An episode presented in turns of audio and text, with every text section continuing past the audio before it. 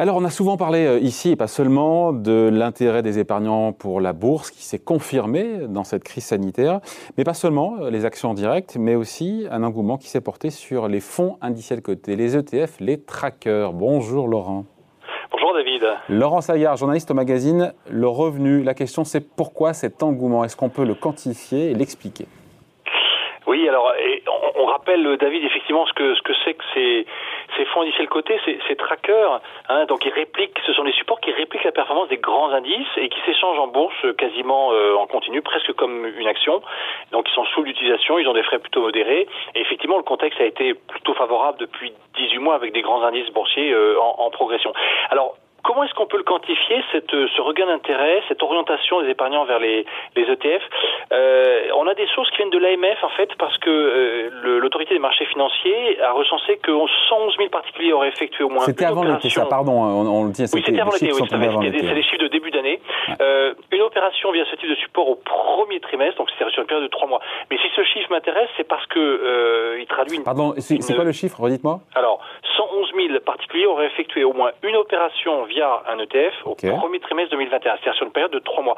Et alors, si on peut parler euh, effectivement d'accélération, c'est parce qu'en fait, l'AMF avait fait le même travail, mais elle avait recensé 300 000 particuliers dans le même cas, mais sur une période de trois ans. Vous voyez, euh, entre 2018 et 2020, euh, 300 000, alors que là, en trois mois, elle en dénombre 111 000. Donc, il s'est passé quelque chose. Nous, nous le constatons aussi euh, au revenu, euh, à travers l'intérêt de nos lecteurs, les questions qu'ils posent, par Internet, par téléphone, etc. Il y a, effectivement un engouement et un, une augmentation du nombre de questions qui est, qui est effectivement assez nette en comparaison d'il y a quelques années.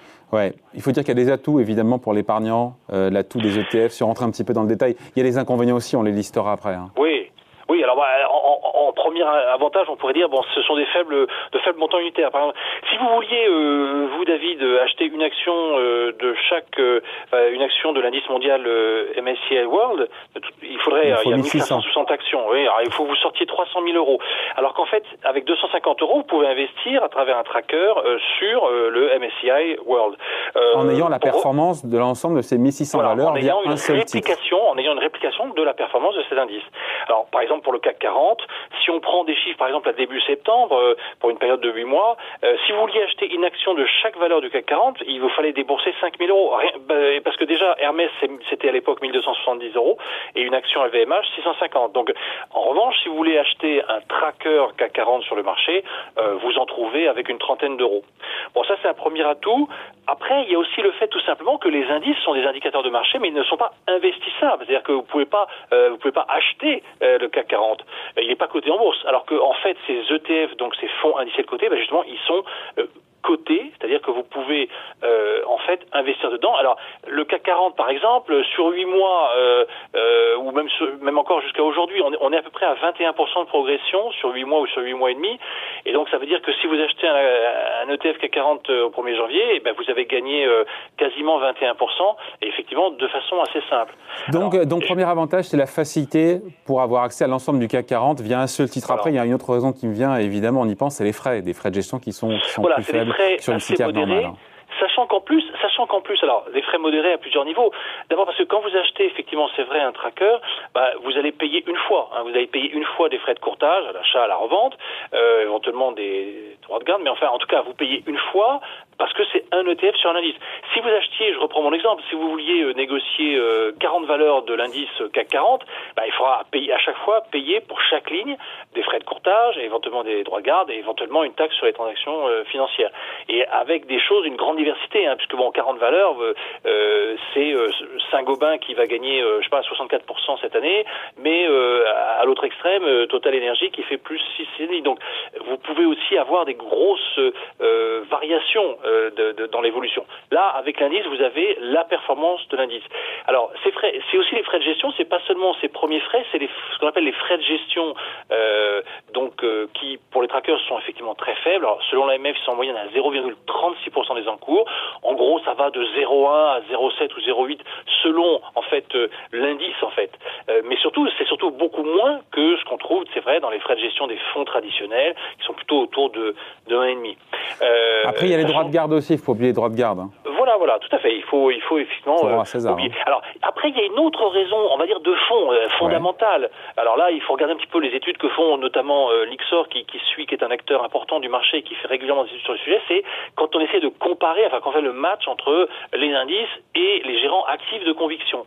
Alors là, il faut effectivement. Euh, alors c'est vrai que selon les études de long terme de l'Ixor, on voit bien qu'il y a en gros un quart des fonds actifs qui arrivent à battre leur indice de référence sur une longue période, sur 10 ans. Et là, ça vaut le coup de miser dessus, ça vaut le coup de payer des frais de gestion plus importants. donc, en fait, c'est là où en fait c'est, c'est-à-dire que c'est, il y a des circonstances de marché où en fait ils font beaucoup mieux, mais quand on regarde globalement et, et peu l'ensemble du marché, on voit que c'est très dur de battre des indifférences et qu'en fait, il faut aller trouver les meilleurs gérants actifs et donc ceux-là, ils sont en nombre limité. Il faut les trouver, il faut les identifier. Nous, on essaye de faire ça de façon régulière, mais c'est vrai que c'est toujours un exercice difficile parce que ça bouge. Alors, pour un investisseur, pour un épargnant, qui veut être plutôt dans le marché, c'est vrai que euh, l'avantage de l'indice, c'est que de toute façon, il a en gros la, il a la performance du marché. Donc, il a Sans surprise, il fera ni plus ni moins que l'indice du CAC 40. tout à fait. Bon, il y a quand même des risques. Hein on les passe pas sous silence, Laurent c'est de la bourse, hein, donc ça monte, ça baisse. C'est-à-dire que ça réplique l'indice ou la performance de l'indice. Donc, euh, ben, si ça baisse, vous êtes sûr de perdre autant que l'indice. Voilà. Donc, c'est pas parce que c'est souple et facile d'utilisation que ça vous retire les risques propres euh, à la bourse. Et puis bon, c'est pareil quand vous jouez à l'indice, ben, vous avez tous les cadres boiteux de l'indice, c'est-à-dire que euh, forcément, vous avez des valeurs qui, qui qui, se comportent assez bien, puis d'autres qui, euh, qui ont des périodes difficiles. Et en fait, quand on a essayé de faire des, ce qu'on appelle les trackers intelligents, les smart ETF, qui justement vont retirer les, les canards boiteux, bon, c'est pas si simple que ça, parce qu'en fait, avec la rapidité des cycles boursiers, les rotations sectorielles, c'est dur en fait d'identifier toujours les, les bons, enfin les canards boiteux au bon moment. Sur quoi euh, d'autre on est vigilant, sinon, euh, Laurent? Alors ben, là, on a vu donc, voilà, faut être, euh, faut bien choisir son indice, faut être dans la bonne direction de marché. Hein. En gros, bah, c'est pas intéressant d'investir quand ça baisse. En tout cas, si on prend un, un, un, tracker directionnel qui est dans le sens du marché, il y a aussi euh, l'histoire de la liquidité. C'est-à-dire qu'en gros, si vous voulez, quand on dit que c'est comme une action, en fait, pas tout à fait. C'est vraiment le tracker, c'est un truc hybride. C'est un fonds et en même temps, ça marche un peu comme une action. Mais la grande différence, c'est que en fait, le, le, cette liquidité de traiter, elle est assurée par des teneurs de marché. C'est-à-dire, c'est des gens qui interviennent dans le cadre d'un contrat avec l'émetteur un émetteur comme Nixor, par exemple. Vous voyez donc, la formation du prix d'un tracker est donc pas tout à fait identique à celle d'une action cotée qui, qui évolue en continu, offre-demande. Là, vous avez en fait quelqu'un, un teneur de marché, qui doit assurer l'équilibre entre acheteur et vendeur. Bon, alors on imagine, voilà, il y a des cas, ce qu'on appelle la fourchette achat-vente. Il y a des cas, c'est facile. Si vous êtes sur le CAC 40, ben, il y a beaucoup de liquidités, beaucoup d'échanges. C'est pas grand-chose, c'est moins de 0,1%. En revanche, si vous avez des trucs, vous avez sur des indices plus exotiques, euh, des Asies, émergentes, des choses comme ça, forcément, euh, bon, ça va, la liquidité sera peut-être pas la même tout le temps ça peut monter un peu plus. Et alors surtout, il y a un autre aspect aussi, c'est que, eh ben, en fait, on constate qu'il y a des, des, des trackers qui répliquent mieux l'indice qu'un autre. Voilà. Il y, en a qui. C'est comme ce qu'on leur demande, hein, leur boulot, ce qu'on leur demande, c'est juste de bien suivre ben à la trace et répliquer, reproduire les performances de l'indice sous-jacent. Ouais, mais bon, on voit qu'il y a des écarts et donc finalement, euh, des gros peut écarts. Être intéressant d'arriver à trouver le meilleur des, des, des répliqueurs, on va dire, parce que ben, sur le long terme, ben, ça vous fait une différence. Bon. On sait que c'est un marché qui se développe, qui est en fort développement, qui est en essor euh, en Europe et en France. On est très en retard par rapport aux États-Unis. Jusqu'où ça peut aller? Je crois que là-bas, aux États-Unis, je crois que c'est euh, une transaction sur deux qui passe par des ETF. Hein. C'est que le, on est, on est quasiment au-dessus de la moitié. Alors moi, moi à titre personnel, ça me paraît dangereux parce que euh, ça veut dire que, euh, enfin, on peut se poser des questions sur les sous-jacents, ce qu'on appelle les sous-jacents, notamment s'il y a des, ce qu'on appelle les trackers synthétiques, hein, qui n'ont pas des paniers physiques de valeur, mais qui euh, en fait utilisent des dérivés ou, ou d'autres formes de gestion. Mais en, en Europe, c'est, on va dire, c'est plus rassurant pour le moment puisque les ETF, ils dépassent à peu près 10% des encours de la gestion collective. J'ai pas compris, pardon, juste, Laurent, je, où est le danger? J'ai pas compris ce que là vous voulez en venir. Ben, en fait, si vous voulez, alors, je vais vous prendre un exemple. Hein, un choc de marché, baisse forte des cours. Vous prenez un gérant actif euh, classique, il va vendre en fait les, les, les valeurs. Si, si, par exemple il doit faire face à des retraits, il va vendre les, les valeurs qui, qui l'arrangent, c'est-à-dire des valeurs qui finalement qui sont les premières qu'il aurait cédées. En revanche, quand il y a une chute générale du marché, le gérant du tracker, lui, il, il est obligé de vendre de façon proportionnelle et dans les dans les proportions qui sont attachées à l'indice toutes les valeurs de son panier. Et en quoi c'est problématique? Ben, en fait, euh, en fait, si vous voulez, c'est embêtant si, cet effet massif se produit sur tout le monde, c'est-à-dire que le, gérant n'a pas de liberté de choix. Il faut vraiment qu'il vende tout de la même manière et selon les pondérations qui sont attachées. Alors qu'un gérant actif, il va pouvoir temporiser sur les valeurs dont il pense qu'elles vont tenir le choc et euh, il va vendre celles qu'il aurait peut-être cédées euh, assez rapidement ou prochainement.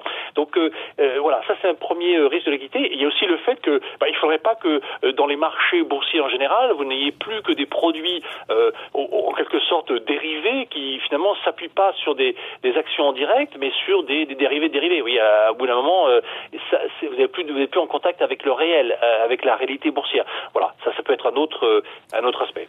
On finit là-dessus. Qu'est-ce, que, qu'est-ce qui plaît, encore une fois, aux épargnants? C'est le fait de pouvoir loger son tracker, son ETF dans son PEA C'est, euh, quels, sont les sous-jacents? quels sont les indices boursiers qui plaisent le plus? À venir C'est le CAC 40, hein, c'est pas une question. Oui, euh. sachant que pour les Français, euh, c'est en tout cas le CAC 40, ça c'est clairement le, les trackers les plus utilisés. Et en fait, très vite, après, ils vont sur des, des grands indices internationaux diversifiés, genre le MSCI World, ou, ou, les indices américains comme le S&P 500 ou le Nasdaq pour les Tout ça dans le PEA voilà. Alors l'intérêt, effectivement, c'est vrai, des ETF, c'est que par des astuces, enfin, grâce à l'ingénierie financière et des astuces juridiques, en fait, on peut loger en fait dans un PEA des trackers qui sont pas uniquement sur l'Europe, mais sur toute la planète, euh, à condition bien sûr que l'émetteur l'ait rendu éligible, euh, mais et tout ça dans une parfaite légalité. Euh, donc ça veut dire qu'on a les avantages du PEA sans avoir la contrainte immédiate, on va dire, de, des fonds qui, pour être au PEA, doivent détenir 75% de leurs actifs dans des titres de sociétés de l'Union européenne.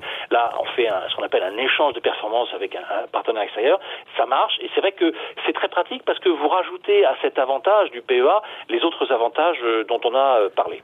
Allez Laurent, conclusion, on se dit quoi? Oh, moi, je pense qu'il faut, il faut utiliser les deux. C'est-à-dire que euh, il faut croire. Vous à la gestion avec personne avec ça. Hein.